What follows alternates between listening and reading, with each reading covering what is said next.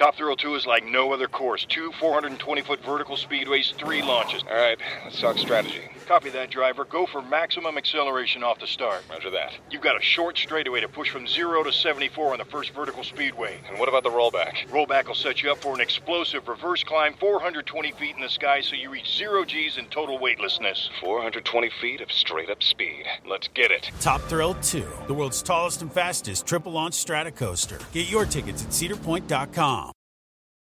The longest field goal ever attempted is 76 yards. The longest field goal ever missed? Also 76 yards. Why bring this up? Because knowing your limits matters, both when you're kicking a field goal and when you gamble. Betting more than you're comfortable with is like trying a 70 yard field goal. It probably won't go well.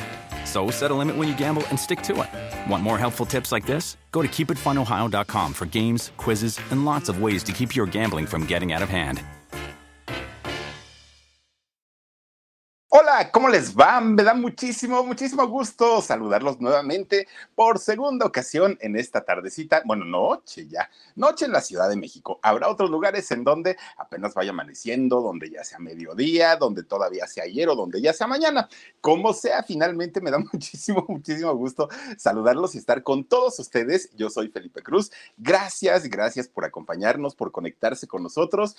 Fíjense ustedes, eh, en España híjole, yo creo que uno de los rostros más, más hermosos de, de, las, de las mujeres allá en España, podemos hablar de dos. Yo creo que doña Rocío Durcal, un, una cara perfecta, una cara maravillosa, pero si hablamos de, de, un poquito antes, hablar de Sarita Montiel, miren, una mujer con un color de piel dorado, porque ni siquiera era morenita, era, era, era un color dorado, ¿no? Eh, con, con esas facciones tan finas, esa feminidad tan, tan, tan, pues tan bonita que tenía, es, pero aparte de todo, esa personalidad de, de esta eh, persona, miren, la verdad es que pues llamaba la atención indiscutiblemente en todo momento la personalidad y además de todo el talento.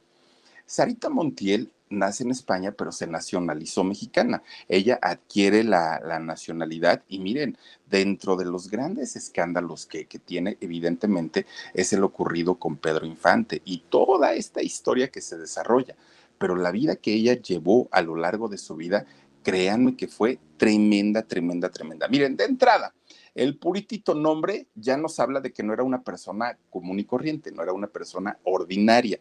Su verdadero nombre, María Antonia Alejandra Vicenta Isadora Abad Fernández. Así, hagan de cuenta como doña Chimoltrufia, ¿no? Con 20 mil nombres, así era. María Antonia Alejandra Vicenta Isidora Abad Fernández, el nombre de Sarita Montiel que si estuviera viva, ahorita tendría 93 años. Tampoco es que, o sea, habría posibilidades, ¿no? De que todavía estuviera viva. Pero bueno, finalmente, pues, pues ya no se encuentra con nosotros y ella es, eh, bueno, na nació en una parte llamada eh, Castilla de la Mancha, justamente allá en España. Fíjense ustedes que su papá, don Isidoro Abad, era campesino. Obviamente, eh, pues al ser una persona que se dedicaba al cultivo de la tierra, miren, pues los recursos económicos no abundaban. Y si a eso le suman ustedes que doña María Vicenta, la mamá de, de ella, era una ama de casa, pues no tenía otro ingreso. Entonces dependían totalmente de lo que don Isidoro pudiera ganar como campesino para ir más o menos, pues pasándosela más o menos, ¿no? Y entonces fíjense ustedes que doña Vicenta, eh, ella en, pues en un intento, ¿no? La mamá de Sarita Montiel en un intento de tratar de ayudarle a su marido con los gastos. Fíjense ustedes que eh, puso ahí un letrero afuera de su casa que decía, se hace cortes de pelo. Y miren, cobraba bien barato, bien barato. Y por lo mismo, y ella nunca estudió estilismo, ni mucho menos, pero cobraba tan barato, doña Vicenta, que todo el pueblito, todo el pueblito hacía filas para que le cortaran su cabello pues ya de poquito en poquito ya se iba haciendo la ronchita y pues ayudaba, lograba ayudar a don Isidoro para este, poder sacar los gastos, porque además de todo, don Isidoro ya había sido casado, doña Vicenta no había sido su primer matrimonio, de hecho, don Isidoro ya tenía tres hijos en su matrimonio anterior, que también le pedían su dinerito, entonces las cosas estaban verdaderamente fuertes y en el caso de María Vicenta, ella ya era madre soltera, antes de conocer a Isidoro. Entonces, pues eh, de alguna manera, pues ya cuando ellos se juntan, cuando ellos ya empiezan con esta relación, pues ya tenían una familia grande, ¿no? Por un lado, pues Isidoro con sus tres hijos y eh, Vicenta con, con, su hija. Bueno, pues miren, muy, muy, muy pobres, muy pobrecitos, eh, pues con, con, una situación económica muy complicada. Vivían en una casita bien chiquita, bien, bien, bien chiquita. Y entonces, oigan, pues dormían en el suelo tenían que dormir en el piso y realmente la situación era muy, muy, muy complicado complicada para la familia, aunque pues se tenían que acomodar y, finalmente tenían que buscar la forma y buscar la manera de que las niñas, la, niña eh, no, no tuviera como pues esta imagen de tanta pobreza, ¿no? Ellos trataban de que la chiquilla se la pasara bien. Pues miren, resulta que cuando apenas tenía dos añitos, dos añitos, Sarita, fíjense que su mamá se pone muy enferma, mucho, mucho, muy enferma. Y estamos hablando en una época en donde no había tanto, tanta avance ¿no? en la medicina, no había tantos doctores y además de todo no había dinero ni para comprar medicinas ni para pagarle al doctor. Y entonces fíjense que eh, la señora, doña Vicenta, empieza pues en un, en una agonía, ya en una agonía muy, muy, muy fuerte y, y entonces la familia empiezan a preparar todo lo que serían los servicios funerarios compran el ataúd, fíjense ustedes, compran la caja y empiezan ya a hacer los trámites para, para llevarla al panteón y finalmente darle su última despedida a doña Vicenta. Sarita, que tenía apenas dos años, pues ella no entendía, ¿no? Ya nomás veía que llegaba gente y entraban y salían, no sabía por qué. Cuando ve que llega la caja, le pregunta a su papá, ¿y eso para qué es? No, pues estando muy chiquitita ella. ¿Y eso para qué es? Ah, contesta la vecina chismosa. Ah, es para que metan a tu mamá cuando se muera. Ahorita que se muera, así le dijo.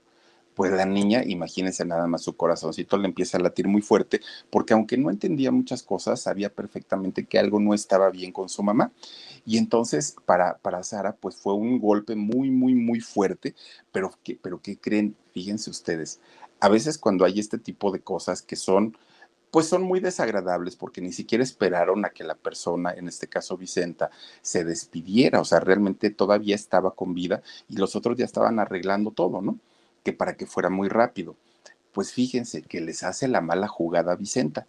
Oigan, no se empieza a recuperar, ya con la caja ahí, ¿eh? ya, ya todo listo, las flores, las veladoras, ya todo completito, y de repente pues empieza a poner bien, se empieza a recuperar, y para que se les quite, Sí se murió después, pero hasta los 61 años. Todavía duró muchísimo, muchísimo tiempo. Y entonces, pues bueno, ya recuperada, pues imagínense, se hace cargo de su hija, se hace cargo de su marido y finalmente la situación seguía siendo muy complicada eh, en cuestión de dinero para la familia. Les iba bastante, bastante mal. Ahora, fíjense que Isidoro empieza también a ponerse enfermo empieza a tener un problema en los pulmones y, siendo el trabajo de él de campesino, que era un trabajo bastante, bastante fuerte, pues era muy complicado que él pudiera realizar ya esas actividades. Entonces empieza a buscar trabajo, dijo, no me puedo quedar así, y menos porque mis, mis hijos están chiquitos y necesito yo pagarles, obviamente, su alimentación, su escuela, todo lo que ellos necesiten, y así no puedo. Pues resulta entonces que le ofrecen un trabajo en donde tenía que hacer la de catador de vinos, tenía el que probar, ¿no? Todos los vinos e ir seleccionando calidades y todo eso. Y obviamente una vez que logra conocer toda la gama de vinos, todos los sabores, todas las texturas, ya saben, ¿no? Los buques y todo lo que se maneja en los vinos, pues que le dan su portafolio y órale, señor, váyase a vender vinos. Y entonces, para eso, en el pueblito donde ellos vivían, obviamente pues la gente era muy pobre, eran muy humildes. La gente pues no iba a estar comprando y consumiendo botellas de vino. Entonces lo que hace Isidoro, pues saca, hace sus maletas y saca a su familia, se la lleva a vivir a otro lugar. Y entonces fíjense que eh, se la lleva a, a Orihuela, allá en España, y es finalmente a donde llegan a vivir. Miren, pues obviamente fue un cambio radical y fue un cambio tremendo pero el trabajo de su papá y la salud de su papá, pues obviamente ameritaban este cambio. Ahí justamente en Orihuela es en donde entra a estudiar Sarita, ¿no? Entra a una escuela y pues miren, hablamos de la madre patria entra a una escuela de, monjas, ¿no? Entonces las religiosas eran quienes les enseñaban a las niñas principalmente. Y hablamos de, las monjitas futbolistas, pues en aquellos años las monjitas nada de jugar fútbol, nada de oír música, era todo muy, muy, muy pues enfocado hacia la religión solamente. Miren, de hecho, en esta escuela donde meten a, a, este, a Sarita Montiel, les enseñaban todas las actividades para educarlas como amas de casa. Olvídense de leer, escribir, matemática, es, eso no importaba. Ahí en este lugar, en este tipo convento donde llega Sara Montiel, lo que les enseñaban, miren, corte y confección, les enseñaban este, cocina, les enseñaban costura, les enseñaban todo lo que tuviera que ver para que una niña en un futuro pudiera llevar un hogar perfectamente bien sin ningún, sin ningún problema. Obviamente como una escuela para amas de casa pero la parte educativa de, de, libros y de textos y de todo esto no existía. Y entonces, fíjense que para Sara, pues ella pensaba que esto era normal, o sea, ella decía, pues yo estoy en la escuela, pues me están enseñando a hacer pastelitos, a hacer frijolitos, pues finalmente, pues yo estoy ahí muy bien. Entonces, cuando va, cre cuando va creciendo, Sarita pues eh, seguía entre el, el, colegio ahí con las monjitas, pero además en su casa, pues ella ayudaba porque era lo que le enseñaban ahí en el, en el convento, ¿no? Tú tienes que portarte bien, tienes que tender tus camas, tienes que lavar los trastes y les enseñaban todas estas cosas, no a Sara, a todas las niñas, era la educación que les daban. Bodyfine Maris, 1377, arroba gmail.com, mesoterapia, dice, Felipito, dice, mándame un te quiero, ay, con todo gusto. If a friend asks how you're doing and you say, I'm okay. When the truth is, I don't want my problems to burden anyone. Or you say, Hang it in there. Because if I ask for help, they'll just think I'm weak. Then this is your sign to call, text, or chat 988 for free, confidential support. Anytime. You don't have to hide how you feel. Mi querida Body, eh, no, Body Fine Maris, te mando muchos besos y un te quiero. gracias, gracias. Oigan, pues fíjense ustedes, resulta que, que las monjas, dentro de todas las actividades que tenían, había una hora específica en la que tenían que hacer alabanzas. Y las alabanzas, pues obviamente eran cantadas, ¿no? Y entonces sentaban a todas las niñas, ahí a todas, incluyendo a Sarita. Y entonces empezaban a cantar algo que en, aquellos años se le llama, no, no sé si lo siguen cantando, pero se llaman setas. Las setas eran estas alabanzas y entonces todas las niñas en corito ahí estaban cantando las oraciones a Dios. Bueno, pues miren, resulta que para qué hacían esto, e, esta cosa de enseñarles a las niñas a cantar las setas, porque allá en Orihuela, cuando llegaba la, temporada de Semana Santa, hacían una tremenda peregrinación, pero peregrinación que sacaban al santo de, la iglesia, lo iban cargando y todo el pueblo, todo Orihuela, ahí andaba en las calles y era una verbena y era un festival muy, muy bonito. Pero resulta que la niña que mejor cantara la llevaban al frente, al frente de todos, y era la que llevaba la voz de mando, ¿no? Y entonces resulta que Sarita, cuando estaba ahí en, eh, estudiando y cantando eh, este tipo de, mm, pues de alabanza, que son las setas, resulta que se dan cuenta pues que la niña tenía una voz muy potente, era muy entonadita y lo hacía muy bien. Pues resulta entonces que en una pues de estas festividades, que de hecho fue en, en el año 1942, fíjense, eligen a Sarita Montiel allá en Orihuela para que ella sea quien vaya al frente de la peregrinación y detrás de ella venían los señores cargando al santo patrono del pueblo y toda la demás gente. Ahí venía también siguiéndolos, pero Sara era la que llevaba la, la voz de mando. Bueno, pues digamos que todo, todo, todo, todo estaba muy bien. Mucha gente y sobre todo la gente que era, miren, de posición económica buena, y que eran las, los que vivían pues en las calles principales, en estas casas enormes con balcones y muy bonitas, se quedaban desde su casa y ahí era donde veían pasar toda la procesión, rezaban con ellos y ya. Pero la gente, digamos, el pueblo como tal, iban detrás del santo y allí iban siguiéndolo hasta volver a regresarlo a la iglesia. Bueno, pues resulta que uno, uno de los balcones que, que, por donde pasa la procesión era la casa de un señor llamado Vicente Casanova. Fíjense ustedes que Vicente Casanova en aquellos años era un, un importante, pero importante cineasta de aquel tiempo, de aquella época. Y entonces ve que pasa esta niña pasa cantando y dijo, ah, caramba, y ese vocerrón de quién es, ¿no? Y entonces, pues rápido, rápido le habla a uno de sus empleados. Oye, investigame quién, quién va cantando ahí en la procesión, porque tiene una voz muy bonita. Bueno, pues miren, resulta que sube otra vez el muchacho que, que, mandó y le dijo, oye, fíjate que se llama este, Vicenta María, no sé qué, trata todos los nombres, ¿no? Que tenía. Y le dijo, pues necesito hablar con ella. Localízamela, habla con su mamá, habla con su papá, con quien sea, pero necesito hablar con ella. Tiene mucho talento, pero lo único que le hace falta, miren, ahí está este señor cineasta, lo único que le hace falta, pues, es pulirla, encaminarla al mundo de las artes. Entonces, habla con los papás de Sarita y los papás estuvieron de acuerdo. Dijeron, órale, sí, pero a donde vaya la niña, a donde esté la niña, por lo menos la mamá va a estar con ella, porque es menor de edad. Fíjense lo que son las cosas, ¿eh? Hablamos, pues, de hace cuántos años, hablamos de gente que se dedicaba al campo, que no tenían una educación importante, y con todo y todo, no soltaron a su hija. Era muy cineasta, sí, qué bueno, era muy importante y muy famoso también, pero cuando este señor le dijo, tráiganmela para que yo la eduque, lo primero que dijo su mamá fue, sí, pero yo voy a estar ahí. No voy a soltar y no voy a dejar a mi hija por nada del mundo. Y entonces resulta que este señor les dice, está bien, nada más que hay un pequeño problema. Miren, lo único que sí les digo de una vez es que para poder darle una preparación a Sara como tiene que ser, me la tengo que llevar a Madrid. Dijo la mamá, no, hombre, estás pero si bien loquito. Y si mi hija se va a Madrid, me voy con ella. Yo no voy a permitir que, que te la lleves tú solito. Bueno, pues ahí tienen que hacer maletas. Bueno, hasta el papá se llevaron, se llevaron a toda la familia. Ya estando allá en Madrid, la empiezan a preparar, obviamente, artísticamente, y la mandan a un concurso. Fíjense que un concurso en donde ella tenía que hacer todo lo que había aprendido, ¿no? Declamación, canto, actuación, todo, todo, todo tenía que hacerlo.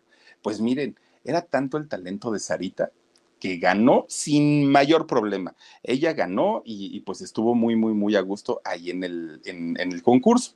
Miren, resulta que gana una beca, gana una beca de un, de un año para poder estudiar edición de cine, cultura, canto, eh, algo totalmente diferente a lo que le enseñaban las monjas, que las monjas le enseñaban a ser ama de casa, acá ya no, acá ya iba a estudiar, ahora sí realmente cultura, ¿no?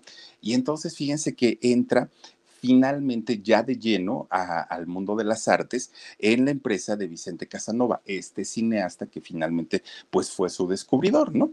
Y entonces, además de todo, todavía le iban a pagar, le iban a pagar en aquellos años mil pesetas al mes. Desconozco cuánto es esa cantidad, pero finalmente este, eh, le, le daban su dinerito y con eso ayudaba a sus papás. Entonces, pues para ella fue una etapa muy bonita. Bueno, pues miren, Resulta que con todo y todo, don Isidoro no estaba así como que muy convencido de que la muchachita se dedicara al mundo del espectáculo, pero dijo, bueno, pues ya ni modo, ¿no? Como sea, pues le están enseñando, ella está aprendiendo, pues dicen que el espectáculo es muy fuerte, pero con todo y todo, pues, pues vamos a ver qué sucede.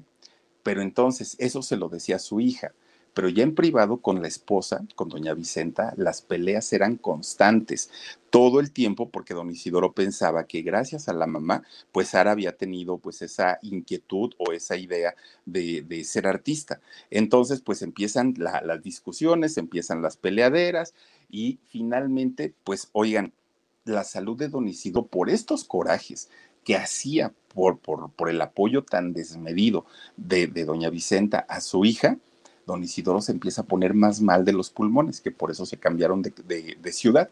Empiezan a ponerse muy mal, muy mal, muy mal, hasta que de repente truena su salud de don Isidoro y fallece, muere. Miren, obviamente Sarita y su madre quedan con una, un sentimiento de culpa porque ellas se sentían responsables de la muerte del padre, el, el, esposo, ¿no? Y entonces, pues ellas se sentían culpables y todo el rollo hicieron su luto, como lo hace todo mundo, y una vez que pasó el luto dijeron, bueno, pues ya ahora sí no hay nadie que nos esté impidiendo que podamos este, dedicarnos a esto. Entonces, mija, ahora sí te vas a dedicar de lleno a todo lo que tiene que ser el, mundo artístico, pero ya en forma. Pues miren, eh, ahí en Madrid, que, ya estaban, comenzó ya realmente la preparación de, de Sarita ya de una manera muy, muy, muy fuerte. Le hacen pruebas de cámara Y cuando le dan, cuando le hacen las pruebas de cámara, se dan cuenta que Sara tenía pues esta personalidad y tenía este carisma y que conquistaba finalmente a la cámara y lucía maravillosamente bien.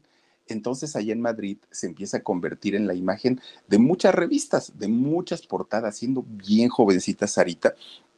Y la verdad es que le empieza a ir bastante, bastante bien.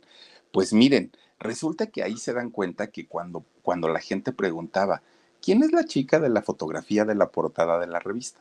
Empezaban a decir, es María Vicenta Antonia, bla, bla, bla, bla, bla, bla. Y entonces, pues los, eh, editores de las revistas decían, el nombre está muy largo no te puedes llamar así, ¿cómo crees que María Vicenta, tal, tal, tal? No, hay que buscar un nombre más chiquito, hay que buscar un nombre más sencillo. Y entonces resulta que de la Biblia, de la Biblia sacan el nombre de Sara, ¿no? Que es un nombre bíblico, se lo muestran y a Sara le encanta, bueno, a, a Vicenta le encanta el, el nombre y lo adquiere. Dijo, bueno, pues ya tenemos el Sarita. Ahora me falta pues nada más el rollo de lo de este Montiel, ese de dónde lo vamos a sacar. Pues fíjense que en el pueblo de donde ella era originaria, a los campos de siembra se les llamaba así, Montiel. Era la forma en la que los nombraban. Entonces Sara, en honor a su papá que se dedicaba al campo, acepta este nombre, bueno, este apellido como Montiel y se le queda Sarita Montiel. Y le empezaron a decir Sarita porque en realidad pues era una jovencita, no era una mujer adulta, era muy jovencita cuando ya se pone este nombre y así le empezaron a decir Sarita y con eso se quedó prácticamente durante toda su, su carrera ya estaba lista la imagen, ya estaba lista pues su, preparación, ya tenía prácticamente todo y ya tenía un nombre como modelo y entonces lo único que faltaba pues es que le llegara su primera oportunidad realmente grande a Sarita Montiel. Bueno, miren, su primer película se llamaría Te quiero para mí. Fue una participación chiquita, realmente no fue tan grande, pero fue muy sólida, fue una participación concisa y a la gente le gustó. Entonces, eso iba a marcar pues el nacimiento prácticamente de, una estrella, ¿no? De un artista. Miren, con Verizon, mantenerte conectado con tus seres queridos es más fácil de lo que crees. Obtén llamadas a Latinoamérica por nuestra cuenta con Globo Choice por tres años con una línea nueva en ciertos planes al Nemer. Después, solo 10 dólares al mes. Elige entre 17 países de Latinoamérica como la República Dominicana, Colombia y Cuba. Visita tu tienda Verizon hoy. Escoge uno de 17 países de Latinoamérica y agrega el plan Globo Choice elegido en un plazo de 30 días tras la activación. El crédito de 10 dólares al mes se aplica por 36 meses. Se aplica en términos adicionales. Se incluye hasta 5 horas al mes al país elegido. Se aplican cargos por exceso de uso ella, Sara, empieza a trabajar mucho, pero de pronto los productores, cuando le daban los guiones a, a, Sarita, pues se daban cuenta que ella, pues como que se hacía que la Virgen le hablaba, se hacía la que, ah, sí, ahorita lo leo, ah, sí, ahorita lo reviso, ah, yo lo checo al ratito, siempre decía eso. Los productores decían, quién sabe, pues revísalo, niña, de una vez. No, no, no, ratito yo lo veo. Está bien, no pasa nada, decían ellos. Pues le seguían dando trabajo, papeles, hacía su, su, sus este, participaciones, nada realmente tan importante. Eran papeles como muy chiquitos, eran papeles como, como pues, de, de relleno prácticamente. En realidad no fue eh, algo importante pero eh, ya en, cuando ella tenía 17 años, conoce a quien sería su segundo descubridor. El primero la mete en papeles muy chiquitos, pero ya el segundo descubridor, Miguel Miaguara, un, un hombre muchos, muchos, muchos años mayor que ella, pues era eh, la persona que le, que le da pues como el empujón que realmente necesitaba en aquel momento para hacer una carrera muy, muy, muy importante. Miren, era un hombre nada guapo, nada graciado, era un hombre pues, pues Sara lo describía incluso como un hombre feo, pero que le había encantado porque tenía personalidad, porque tenía pues un, un atractivo que ni siquiera ella podía describir y para una jovencita que apenas estaba pues descubriendo el mundo, lo idealizó porque decía es que es exageradamente inteligente este hombre. Bueno, pues miren, ella tenía apenas 17 años y él tenía 44, es este señor Miguel Miaguara. 44 años tenía cuando empezaron su, su romance. De hecho, fíjense que eh, Sara, desde el momento en el que empieza a andar con él, ella quería casarse con este hombre, pero él no. fíjense que él, él, siempre como que le daba pues ahí como que vueltas y vueltas y vueltas y vueltas hasta que finalmente pues pues Sara decide que no no no no ella lo que quería pues era formar un hogar y este señor pues nada más no quería entonces se separan pero a pesar de que el romance no fue así como tan tan importante y todo realmente este señor pues sí le tuvo cariño a ella y como tenía importancia dentro del medio del cine, es él quien le empieza a dar pues un apoyo muchísimo más importante a la carrera de Sara. La convierte prácticamente pues en, en como en una especie de hija, de haber sido su, su pareja, se convirtió como si fuera en su hija. Y entonces le dice, aquí en España, Sara, la gente ya te conoce, pero, pero haces papeles como muy chiquitos, como sin importancia, y para dar el salto realmente, pues tampoco es que vaya a ser muy rápido. Te recomiendo algo, le dijo, y yo te, yo te pago tu boleto y el de tu mamá, porque yo sé que tu mamá te va a acompañar seguramente. Vete a México. Fíjate que en México ahorita está un, un boom de, del cine, pero de buen cine. Están haciendo muy, muy, muy buenas películas. Vete para allá, prepárate bien y cuando regreses tienes que regresar ya en un plan de estrella, en un plan de diva.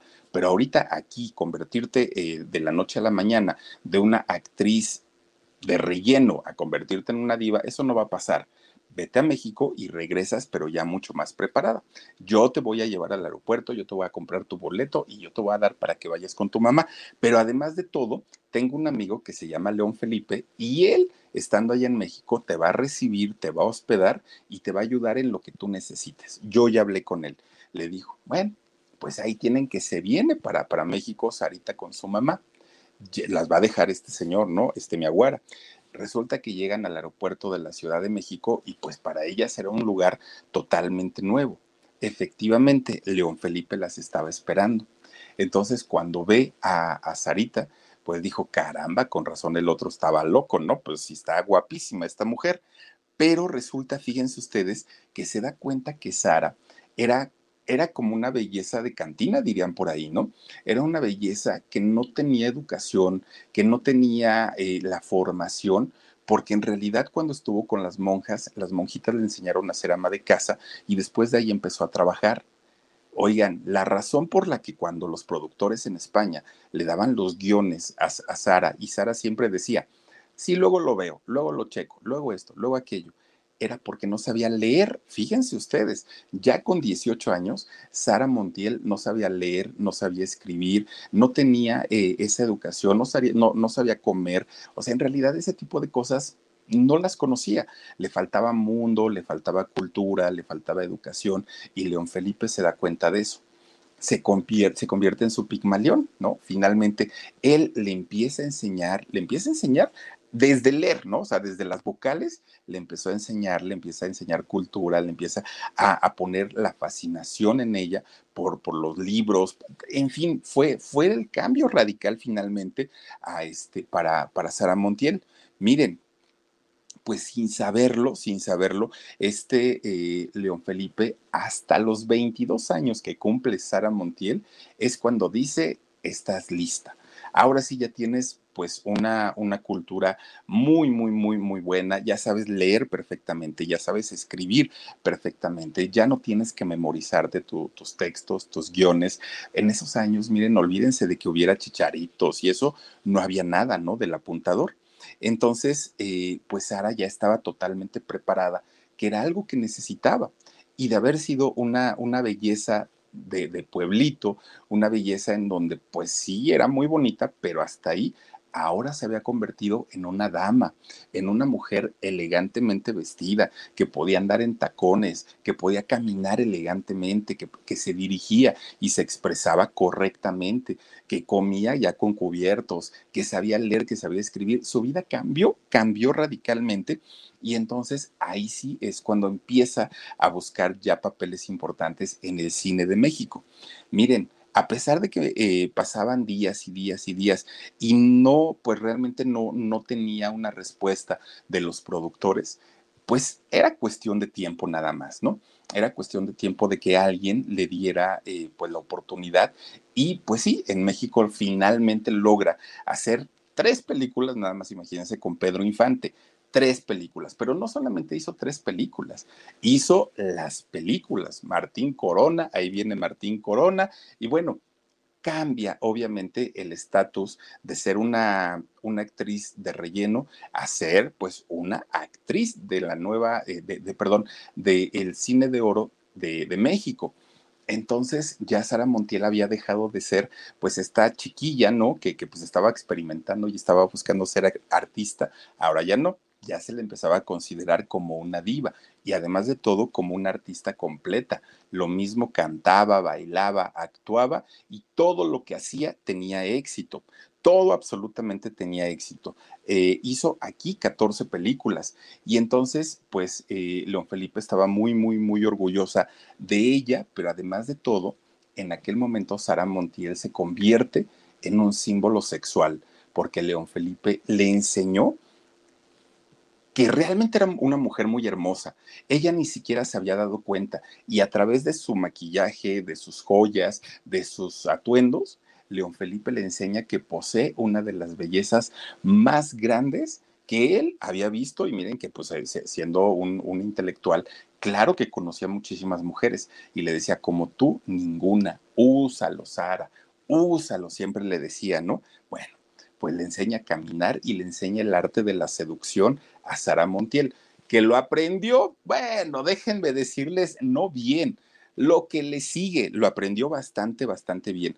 Ahora, los gustos de Sara Montiel generalmente se iban a personas más adultas, sin importarle el físico, ¿eh? que estuvieran guapos, feos. No, no, no, no. Ella buscaba hombres inteligentes y que la pudieran ayudar en su carrera y que le pudiera sacar algún tipo de provecho.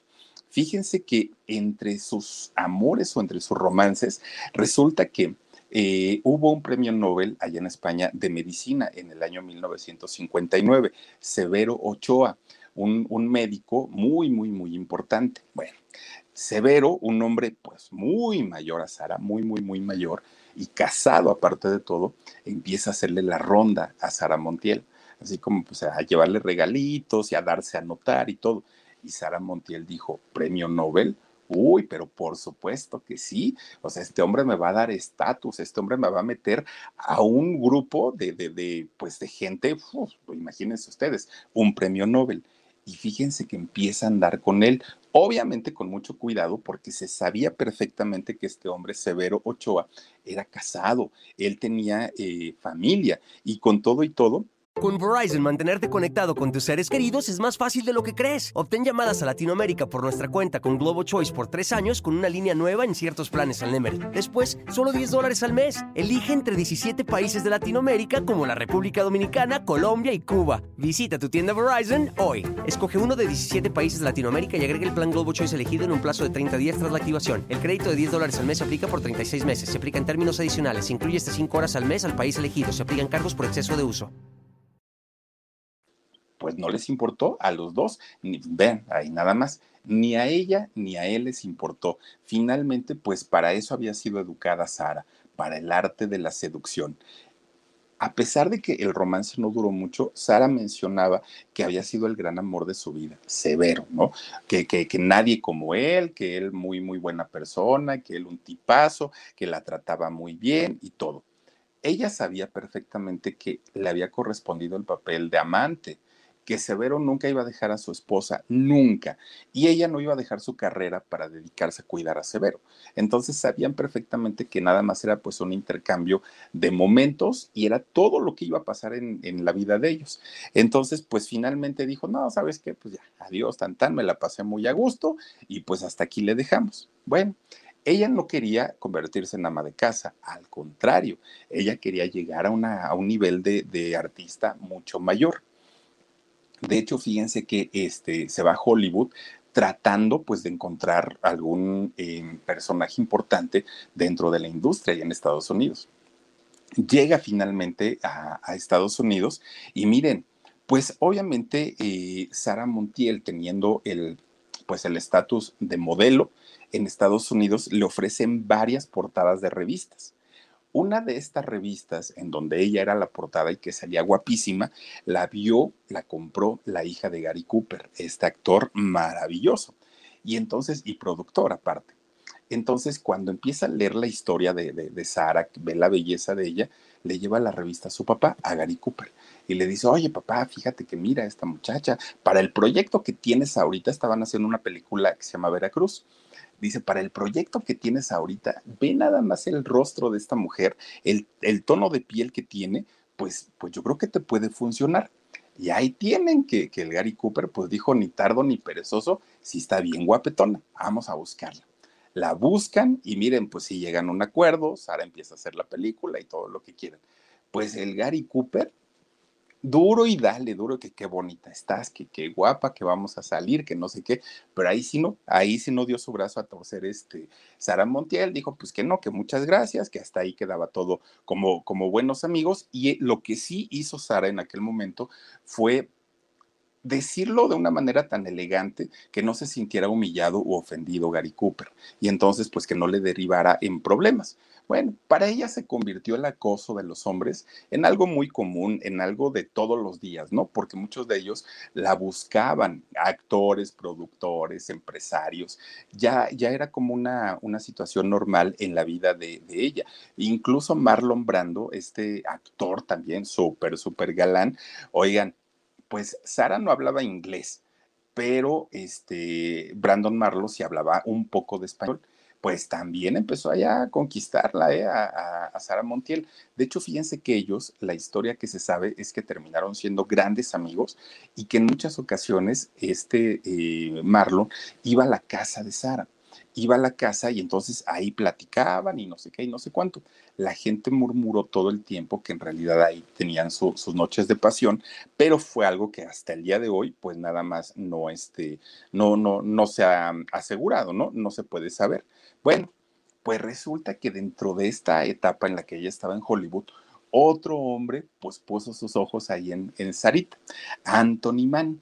¿Quién era Anthony Mann? Fíjense que él era director, productor y actor allá en Estados Unidos. Él también empieza a pretender a Sarita Montiel y con el pretexto de que yo soy productor y te vengo a orientar de cómo hacer unas películas, iba a su casa.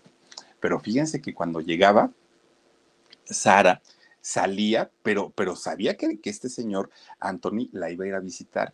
Pues no salía con el baby doll puesto, súper, súper, súper sexy, así en ropa interior prácticamente salía a recibir a este señor Anthony Mann. Y fíjense ustedes que la gente le decía, oye, Sarita, ¿por qué sales así? Mira que él es casado y mira que pues, pues no está bien que lo recibas. Y dijo, yo puedo recibir como se me dé la gana, a quien se me dé la gana, porque estoy en mi casa. Y claro que tenía razón, por supuesto que sí. Pero entonces Anthony Mann, al verla en, Baby Doll, bueno, en lo que se hacía de por sí estaba loquito por ella, verla con, con estos atuendos, pues se volvía loco, realmente muy, muy, muy loco. Y ella decía, pues yo así me he visto, yo estoy en mi casa. Pues Anthony cayó rendido a sus pies, rendido. Pero, este, fíjense ustedes que empieza a andar con, con Sara y realmente pues fue una relación en donde no, no es que se hayan querido tanto, en realidad había sido más bien pues porque Sara quería pues un ratito de no sentirse sola, ese era el rollo. Y aparte, pues en aquel momento prácticamente su relación con el premio Nobel, con Severo Ochoa, pues había terminado. Entonces, por puro despecho, pues ya se quedó con este señor Anthony, este, estuvieron por ahí de romance y pues se casó con él fíjense nada más, se convierte en el esposo de Sara Montiel. Una boda muy lujosa, una boda donde hubo invitados de primer nivel, todo, todo, todo muy padre. Pero el rostro de Sara Montiel en esa boda era de, ya la regué, ya hice algo que no debía haber hecho, pero pues ya está hecho, ¿no? Finalmente. Y fíjense ustedes que a sus... Eh, con 22 años, perdón, con 22 años de diferencia de edades entre su esposo y ella, Sara queda embarazada. Cuando Sara queda embarazada, todo era felicidad, todo era mucha, mucha, mucha felicidad en el matrimonio porque finalmente se iban a convertir en padres. Pues resulta que el, embarazo empieza a avanzar. Un mes, dos meses, tres meses, cuatro meses, cinco meses, seis meses, siete meses, ocho meses. Pues ya imagínense la bien panzoncita, muy bonita ella, muy, muy, muy guapa y feliz de la vida aparte de todo. Pues un día estando en su casa, sube unas escaleras se resbala de las escaleras y rueda por ellas hacia abajo, con ocho meses de embarazo, imagínense ustedes. Claro que la llevaron inmediatamente al, al, hospital, a las emergencias, porque resulta que tenía pues un sangrado muy, muy, muy importante. La, la empiezan a tratar ahí en el, en el hospital, obviamente pues tratando de salvar la vida de su bebé y la vida de ella, que también pues peligraba muchísimo. Cuando le dan el parte médico al esposo, pues le dicen, el bebé tiene cuatro horas que ya murió. No, todavía lo tiene dentro, pero pues el bebé ya no tiene vida. Híjole, imagínense ustedes la noticia para ella y la noticia para él. Les faltaba un mes de gestación para que el bebé naciera. Fue pues terrible en la vida de, Sara y en la vida de él.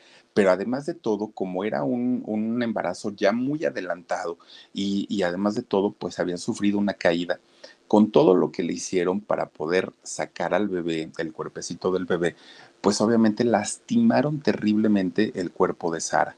Tremendamente lo, lo, dejaron lastimado. Obviamente, pues hablamos de una tecnología muy diferente a, a, este, a la que hay hoy. Después de eso, pues obviamente Sara quedó, quedó devastada, muy deprimida, pero fíjense ustedes que todavía intentó convertirse en madre después de esta mala experiencia. Pero cada que ella se embarazaba, apenas avanzaban unas cuantas semanas y, y, abortaba, y abortaba, y otra vez 11 eh, embarazos y 11 abortos tuvo eh, Sara Montiel. Con, con, una mala suerte, con una situación muy, muy, muy fea. Y cada, cada embarazo y cada aborto era más desgastante para ella, no solo en lo emocional, sino también en lo físico. Pues miren, finalmente, pues ya desconsolada, deprimida, pues sabía que, que, que, tampoco es que se haya casado con amor, por amor con Anthony, las cosas no estaban así como que muy bien. Finalmente, pues se terminan separando, se terminan separando cuatro años después de la boda. Dijeron, no sabes qué, pues hasta aquí, cada quien que se vaya para su casa y ya a estas alturas, pues Sara sabía que además eh, de, de, actuar, también ya le habían enseñado el rollo de la producción cinematográfica. Dijo, bueno, pues por lo menos ya me defiendo con eso, ¿no? Y aparte de todo, Sara Montiel en ese momento, pues ya se había convertido en una mujer de mundo, en una mujer viajada, educada, y entonces decide regresar a su tierra, se va para España. Pues miren, ya, ya no regresó como una actriz de relleno, como una actriz del montón, ahora regresa como una diva, como la diva Sarita Montiel. Y entonces allá es donde hace, yo creo que los éxitos más grandes de su carrera a nivel internacional, que fue La Violetera y El Último Cuplé, fueron dos películas muy importantes en la trayectoria de, de Sara Montiel y además de todo, bueno, la inmortalizaron como actriz allá en España. Con Verizon, mantenerte conectado con tus seres queridos es más fácil de lo que crees. Obtén llamadas a Latinoamérica por nuestra cuenta con Globo Choice por tres años con una línea nueva en ciertos planes al Nemery. Después, solo 10 dólares al mes. Elige entre 17 países de Latinoamérica como la República Dominicana, Colombia y Cuba. Visita tu tienda Verizon hoy. Escoge uno de 17 países de Latinoamérica y agrega el plan Globo Choice elegido en un plazo de 30 días tras la activación. El crédito de 10 dólares al mes se aplica por 36 meses. Se aplica en términos adicionales. Se incluye hasta 5 horas al mes al país elegido. Se aplican cargos por exceso de uso pues fíjense, todo pues se supone que iba muy bien en su vida, por lo menos en lo profesional. En lo amoroso es cuando, eh, fíjense que conoce a un abogado, este abogado José Vicente Ramírez Olaya. Y este eh, hombre, pues la conquista finalmente a Sarita y aunque estuvieron tres veces a punto de casarse, pues por una razón, por otra, por otra, por otra, iban pospone y pospone y pospone y pospone, aún ya está con invitados, ¿eh? lo dejó plantado en el altar incluso y ya con invitados, con fiesta y con todo, Sara no se, no se atrevía a casarse. Y entonces resulta que finalmente eh, Sara pues logra casarse, sí, con él, aunque solamente dos meses después pues se divorcia, se separan, como que dijeron, ay, pues tantos intentos que tuvimos, pues ahora mejor hay que separarnos. Pues miren, decide continuar con su vida y 14 años después conoce a otro empresario, a Pepe Tuz. Esto se los digo porque para que vean to, to, todos los romances que tuvo eh, Sara Montiel en, su vida, pero además de todo, pues para ella fue no fue algo bueno, fue una maldición el haber sido una mujer tan guapa, porque todos sus matrimonios fueron realmente muy rápidos, fueron muy fugaces.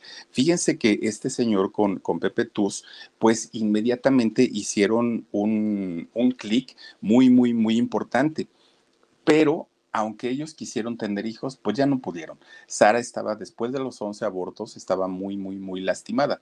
Y entonces ella, con el afán de quererse convertir en madre, en el año 79 adoptan a una niña, a una niña brasileña que le ponen por nombre Thais. Y entonces fíjense ustedes que este, con Thais, pues de alguna manera ella satisfació su necesidad de convertirse en madre.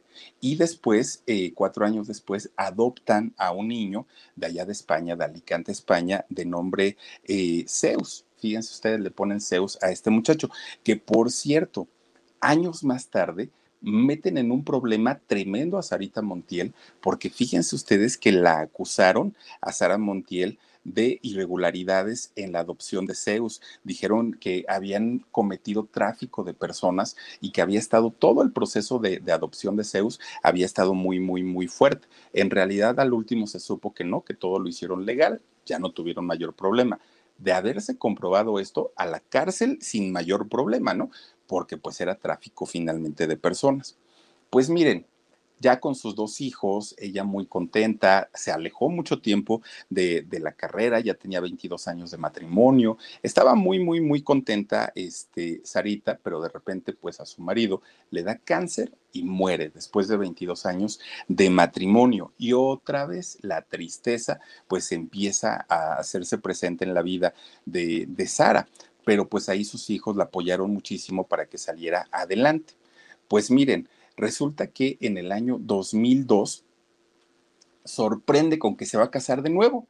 Pero resulta que ahora las cosas eran diferentes porque conoció a un muchacho cubano de nombre este, Tony Hernández, pero fíjense ustedes, resulta que ella tenía para ese momento 74 años y Tony tenía 36. Entonces todo el mundo le decía a Sarita, Sarita, este nomás te va a sacar el dinero, este te busca por la herencia. Sus hijos se le enojaron mucho por este romance, pero finalmente, pues miren, era una decisión que ella había tomado, ¿no? La gente se burlaba porque decían, todo mundo, este cuate nada más te quiere sacar el dinero y no te quiere por algo realmente, pues, pues importante. Miren, finalmente una de las historias quizá más escalofriantes y quizá más complejas en la vida de Sarita Montiel es el tan sonado romance que tuvo con Pedro Infante. De hecho, se dice, miren, ahí están en la boda y todo el rollo, ¿eh? y para 74 años, pues no se veía, ¿eh? Miren, en el caso de Pedro Infante, se dice que cuando empiezan a trabajar juntos, se odiaron, no se soportaban, eh, era, eh, se repelean, ¿no? Un, un, uno al otro. Este, Sara decía, ay, este tipo me cae mal. Él decía, ay, esta ya se siente mucho, ya ni María Félix, ¿no? Y entonces, que hubo una, un, un rechazo natural por parte de los dos que no se soportaban. Pero resulta, pues que dicen por ahí, ¿no? Del odio al amor, pues nada más hay un paso. Y entonces resulta que empiezan ellos a tener un romance Pedro Infante con Sara Montiel. Pero fíjense ustedes lo que son las cosas. Eran, era principios de los años 50. Y resulta que por aquellos años, pues era un secreto a voces que Sara Montiel mantenía un romance, pues, digamos, en secreto, porque no lo era tanto, con quien era presidente de México en aquel momento, Miguel Alemán Valdés. Y entonces resulta que este eh, presidente de México, que era casado y tenía sus dos hijos y todo, ¿no? Y aparte, pues la investidura presidencial, tenía un romance oculto con Sara Montiel. Y resulta que de pronto Miguel Alemán Valdés se entera que le andaban comiendo el mandado y no era otra persona, ni nada más ni nada menos que Pedro Infante. Entonces, pues obviamente el enojo de una figura presidencial, pues imagínense ustedes, era, era pues bastante, bastante el miedo por lo que tenían que andarse cuidando. De repente, pues imagínense ustedes que se embaraza Sara Montiel. Sara Montiel que para ese tiempo ya había vivido los embarazos, ya los había pasado, pero en esa ocasión, pues simplemente el bebé sí, sí gesta bien, sin ningún problema. Y entonces resulta que Sara Montiel, ya estando a punto de parir, pues ella dijo, ¿y ahora qué voy a hacer? Donde se entere Miguel Alemán, y aparte era el miedo y era el terror, porque era una figura, pues imagínense, un jefe de Estado finalmente. Y entonces no sabía qué hacer. Pues miren, Viaja a la ciudad de Los Ángeles, allá en Estados Unidos. Sara Montiel, allá tiene a su hija, ¿no? Nace una, una pequeñita y entonces ella muy a gusto, pero sabía que no podía regresar con esa hija a, México, porque evidentemente pues la iba a buscar el presidente, y así se fuera a España, la iba a buscar el presidente. Y entonces resulta que alguien le dice, oye, mira, tenemos amigos, tenemos cuates y, y, hay quien pueda hacerse cargo de tu hija, no te preocupes, porque si te quedas con ella va a haber una persecución terrible contigo y con Pedro. Entonces, mejor vamos a hacer algo. ¿Por qué no? ¿Por qué no viajamos para Mexicali? Vámonos a la frontera. Ahí hay unos amigos que son amigos muy cercanos de, Pedro Infante y ahí, ahí puede quedarse la niña. A la niña le ponen por nombre Marta. Fíjense, eh, resulta que Marta Rodríguez, de hecho es el apellido por la familia que la adoptó. Resulta entonces que dejan a la niña allá en Mexicali con estas personas. Y de hecho, fíjense ustedes que Sara, al primero era em, extranjera, no era mexicana. Eso complicaba mucho. Y además de todo, el, famoso y, tan secreto romance que tenía con el presidente, ella sabía que no podía regresar a ver a su hija, porque si, si ella regresaba, obviamente se iban a enterar en dónde estaba, y era lo que ella no quería. De quien sí pudo convivir con, con esta niña Marta fue Pedro Infante. Y de hecho, Marta, eh, cuando da a conocer toda esta historia, muestra fotografías de ella con su papá, con Pedro Infante, muestra fotografías hasta el momento que ella recuerda, ¿no? Y que dijo, sí, yo me acuerdo que venía y que estaba conmigo y que no sé qué y que no sé cuánto. Bueno, pues finalmente, fíjense, la versión que tuvieron que dar oficial es que esta niña cuando nace allá en Los Ángeles había nacido muerta. Eso fue lo que dijeron para que no estuvieran las especulaciones, perdón, las especulaciones y que dónde está y dónde la dejaron y todo el rollo nació muerta Marta. En realidad no fue así, la dejan allá con, unos compadres de Pedro Infante en este, Mexicali. Bueno, pues resulta entonces que esta historia sale Marta eh, en el 2017 y cuenta todo este asunto, pero no solo eso, cuenta lo del gran engaño del año 1957, cuando se supone que Pedro Infante muere en un accidente aéreo en realidad sí era la intención del presidente Miguel Alemán desaparecer a Pedro Infante porque no le iba a perdonar que lo hubiera bajado a la, novia, ¿no? Pero resulta que una persona del Estado Mayor Presidencial que era muy fan su familia de Pedro Infante, le, avisa y le dice a Pedro, ¿sabes qué? Cuídate porque este avión se va a caer. O sea, de que el avión se cayó, eso pues, nadie lo duda. Y entonces cambiaron a una persona pusieron a otra persona en ese avión, a Pedro Infante le dan el pitazo, él se va primero este, a la sierra y allá anda vagando en, la sierra de, Sinaloa y posteriormente va a Mexicali y se reencuentra con su hija. Allá estando en Mexicali, Pedro Infante, de hecho, se tuvo que ocultar, tuvo que esconder en el sótano de un cine. Fíjense ustedes, ahí en el sótano estuvo mucho tiempo escondido, pero además de eso, cuando podía salía y se iba a ver a su hija. Con Verizon, mantenerte conectado con tus seres queridos es más fácil de lo que crees. Obtén llamadas a Latinoamérica por nuestra cuenta con Globo Choice por tres años con una línea nueva en ciertos planes al Nemery. Después, solo 10 dólares al mes. Elige entre 17 países de Latinoamérica como la República Dominicana, Colombia y Cuba. Visita tu tienda Verizon hoy. Escoge uno de 17 países de Latinoamérica y agrega el plan Globo Choice elegido en un plazo de 30 días tras la activación. El crédito de 10 dólares al mes se aplica por 36 meses. Se aplica en términos adicionales. Se incluye hasta 5 horas al mes al país elegido. Se aplican cargos por exceso de uso donde empezó Marta a, sospechar, ah, pues ahí tienen a los dos amigos y rivales, miren nada más, el expresidente Miguel Alemán y este Pedro Infante. Bueno, pues resulta entonces que eh, empieza Marta a sospechar que había algo raro con Pedro Infante porque decía, es que siempre que viene me canta, me abraza, no es igual como es conmigo a como es con otros niños. A mí me tiene un cariño muy especial y cuando puede me compra juguetes y cuando puede pues me, regala cosas y siempre, siempre, siempre me trata muy, muy, muy bien. Entonces pues ahí venía como que la duda de Marta.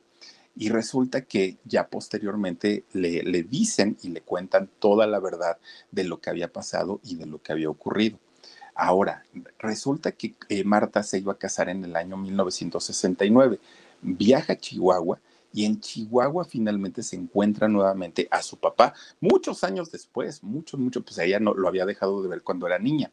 Lo vuelve a ver y viene el reencuentro y ella lo que comenta es que Pedro Infante la reconoce como hija, dice que efectivamente y le confirma toda la historia, toda la historia de lo que había ocurrido con este, este supuesto eh, pues atentado que, que, que había llevado a, a, la muerte en aquel momento de Pedro Infante. Pero no solo eso, Pedro Infante dudaba de que hubiera sido el, el presidente quien eh, hizo estrellar el avión. Pedro Infante llegó a comentar que pensaba que había sido la esposa de Miguel Alemán o incluso uno de sus hijos. ¿Cuál de los dos? Pues quién sabe, pero que, cualquiera de ellos, pero que de quien dudaba menos era del presidente. Fíjense ustedes lo que son las cosas. Ahora, ¿por qué Sara Montiel nunca vio a su hija? Nunca regresó con ella. Resulta que Pedro Infante, en este encuentro que tiene con, con esta muchacha Marta, cuando ella se iba a casar, se pone en contacto con Sara Montiel y le cuenta toda esta historia y le dice, pues es que nuestra hija está por casarse, yo creo que sería conveniente que vengas y todo el rollo. Pues Sara acepta, ¿no? Y dice que sí, que iba a viajar a México. Pues no resulta que justamente cuando ya tenía que venir a México, muere la mamá de Sara Montiel y es cuando pues dice tengo que cancelar todo, tengo que cancelar mi viaje, después ella trabajando, después siguió haciendo cualquier tipo de cosas y ya no se dio ese reencuentro de Marta con, con su madre, con Sara Montiel. Ella la reconoce tal cual, Marta, o sea, y, y aparte presentando fotos de cuando era joven Marta y ver la, la imagen de Sara Montiel, bueno, hay un parecido tremendo, que eso tampoco sería garantía, pero todas las fotos que muestra con Pedro Infante, ella dice, ¿y yo por qué tendría, si vivo hasta, hasta Mexicali, por qué tendría que tener fotos con, con Pedro Infante? Pedro Infante se movía en Mérida, ¿no? Era donde le gustaba ir, a Isla Arena, ahí se la pasaba todo el tiempo, nunca iba para, para el norte del país. Y hay cantidad y cantidad y cantidad de fotos de Pedro Infante con esta chica Marta, que ella jura, perjura y asegura que es la hija de Pedro Infante y de Sarita Montiel. Fíjense lo que son las cosas, pero con Pedro sí tuvo convivencia, con eh, Sarita Montiel, pues nunca, nunca este, eh, se pudo, pudo dar este acercamiento y finalmente, pues hasta ahí quedó, ¿no? Eh, Pedro Infante oculto mucho tiempo ahí en el cine 57 de, Mexicali. Ahí se ocultó cuando vino todo este problema con, con el presidente. Y bueno, pues finalmente, fíjense nada más. Pasan los años, pasa el tiempo, este, pues la historia que se cuenta con Pedro Infante, que anduvo eh, vagando por allá por las montañas, luego por Mexicali, luego aquí en la Ciudad de México, en fin, esta muchacha Marta hizo su vida, ¿no? Como, como normal y además de todo, ella tenía pues el respaldo de sus padres eh, adoptivos. Pero en el caso de Sara Montiel, fíjense que después de toda esta historia que él vivió, que ella vivió, perdón, en abril, el 8 de abril del 2013, empieza a sentirse mal, se empieza a poner muy mal, muy enferma, muy enferma, muy enferma, hasta que finalmente cae ahí en el piso y todavía logra pedir ayuda. La gente de servicio, la gente que la acompañaba, pues logran ir a levantarla, ir a recogerla. No pudo ya decir palabras, cierra los ojos y ahí termina la vida de una leyenda, de Sarita Montiel, fíjense nada más. ¿Será cierta la historia de Marta? Ella lo asegura y además de todo cuenta historias que en mucho coinciden, en mucho, en mucho, en mucho. O sea, atando cabos, se puede llegar perfectamente a la conclusión de que es la hija, eh, pues, abandonada prácticamente por Pedro Infante y por Sara Montiel. ¿Será cierto? ¿No será cierto? Pues ahora sí que solo, solo ellos sabrán, ¿no? Finalmente, pues quienes estuvieron involucrados, pero dicen que cuando el río suena, definitivamente es porque agua lleva. Vayan ustedes a saber si sí o si no. 85 años de edad tenía cuando murió Sarita Montiel. Hizo 50 películas, nada más imagínense ustedes. Ocho documentales hizo también y ocho bandas sonoras. Fueron lo que hizo Sarita Montiel en la trayectoria importantísima que tuvo, pues en el cine, en el teatro, en la televisión, por todos lados anduvo doña Sarita Montiel, una mujer guapísima. Por ahí también se rumoraba y se decía que era hermana de nada más ni nada nada menos que de la bruja del 71, de doña Cleotilde, en fin, una, una mujer que ha estado, estuvo rodeada de muchísimos, muchísimos rumores, de muchísimas situaciones. Ella nunca desmintió absolutamente nada, que también era esa otra cosa. Ella desde un principio pudo haber dicho, ojalá hubiera sido mi hija, mi hija biológica, no hubiera tenido necesidad de adoptar, pero ella jamás, jamás, jamás desmintió la historia y pues ya no hubo oportunidad de preguntarle a Pedro Infante pero esta chica, eh, Marta, pues es la historia que comenta, es la historia que ella cuenta a través pues de entrevistas y de todo, toda esta gente que le ha preguntado cosas, pues bueno, de, de hecho, este, Cuco Leiva, que es un canal de YouTube que tiene prácticamente documentado en video toda la historia perfectamente narrada desde los inicios de Pedro Infante, esta historia y esta versión de que en realidad pues lo del 57 fue un fiasco, que en realidad Pedro Infante no murió ahí, tiene Cuco Leiva eh, documentado todo esto, todo esto y hace referencia a otros canales también en donde están justamente las entrevistas con Marta, la hija de, de Sarita Montiel. Es muy interesante toda esta situación y pues miren, la realidad es que quién sabe si algún día logremos saber o conocer la verdad, pero híjole, de, de, haber sido real, qué fuerte que, una madre haya tenido que renunciar a su hija por miedo, porque en realidad fue eso, el miedo de, de, la persecución política, ¿no? En este caso, tanto para ella como para Pedro Infante. Muy, muy, muy fuerte la historia de Sarita Montiel, esta eh, actriz española que se nacionalizó mexicana, pero pues bueno, ahí lo tenemos nada más para que chequemos un poquito de la historia de esta mujer, una historia verdaderamente fascinante y pues bueno, yo espero que les haya gustado. Por lo pronto, vamos a saludar y a despedirnos de la gente que está con nosotros. Juanelo Crown dice, yo soy de Mexicali, Philip, y sí conozco esa historia de Doña Marta. Sí, fíjate, Juanelo, que, que, esa historia es precisamente allá en la frontera, es muy, muy, muy conocida y de hecho mucha gente reconoce a Marta como efectivamente la hija de Sarita Montiel y de Pedro Infante. Guadalupe Amparo Díaz Herrera dice, correcto, y murió el 22 de junio del 2013. Dice, yo sí creo eh, fielmente, todo un señor educado y todo un gran cantor y mexicano, ¿va? Saluditos, abrazos y bendiciones, Felipe Cruz, ¿va? San Luis Potosí, San Luis Potosí, va, órale. Muchas gracias, Guadalupe Amparo. No te habíamos visto por aquí, pero bienvenida. Luz Oro, debe ser Orozco o Luz OR. Dice la hija de Marta, eh, muy, muy qué, muy perecoda, no, muy parecida debe ser a Sara Montiel. Sí, fíjense, fíjense que sí. Marta presenta fotos de ella cuando era joven, pues que era Sarita Montiel, igualita, igualita. Magali Franco dice, buenas noches, Philip. Hola, Magali, gracias por acompañarnos. Becky Maravilla, buenas noches, Philip. Saluditos desde Los Ángeles. Habla de Luis Miguel.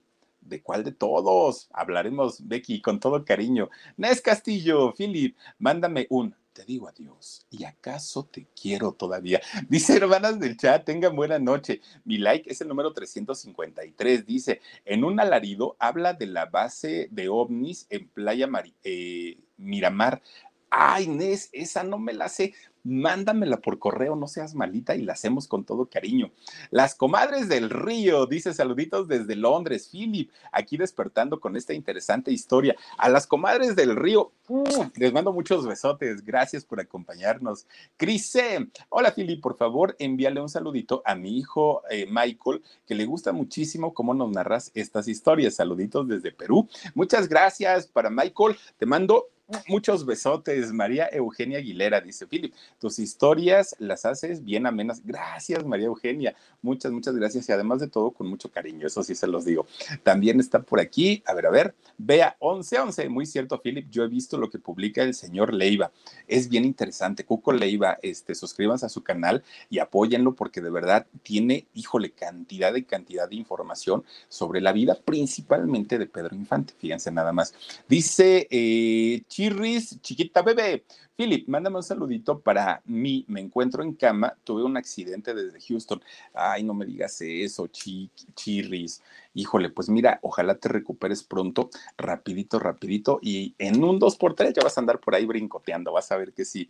Ariver 17 dice: Qué bonita historia. Yo tenía entendido que la desaparición de Pedro fue por causa de Cristian Martel. Ahora sé la verdad. Gracias, Philip. Saluditos y volveré a ver desde el empiezo. Llegué tarde. Ay, gracias. Ariver, ojalá que sí lo veas y, mira, es una historia fascinante.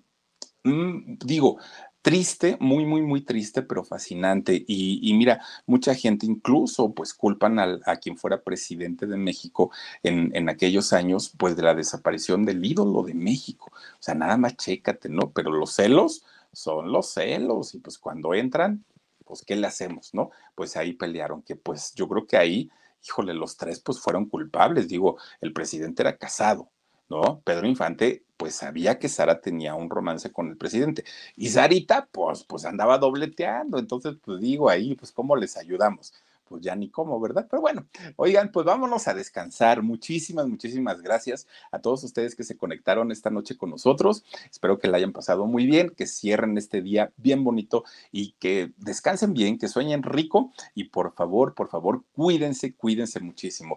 Gracias, Omar, gracias, Dani, y nos vemos el día de mañana. Recuerden, dos de la tarde en Shock y diez y media aquí en el canal del Philip. Cuídense mucho y nos vemos hasta mañana. Besos. Imagine bold, naturally aged Tillamook cheddar slices melting over a burger, eating thick cut cheddar shreds straight from the bag. it's nice to dream about cheese for a bit. Tillamook cheddar, extraordinary dairy. This is a big year. The Ohio Lottery's golden anniversary. 50 years of excitement, of growing jackpots and crossed fingers. 50 years of funding for schools, of changed lives and brightened days. 50 years of fun. And that is worth celebrating. So watch for can't miss promotions, huge events, and new games that will make the Ohio Lottery's 50th year its biggest one yet. Learn more at funturns50.com.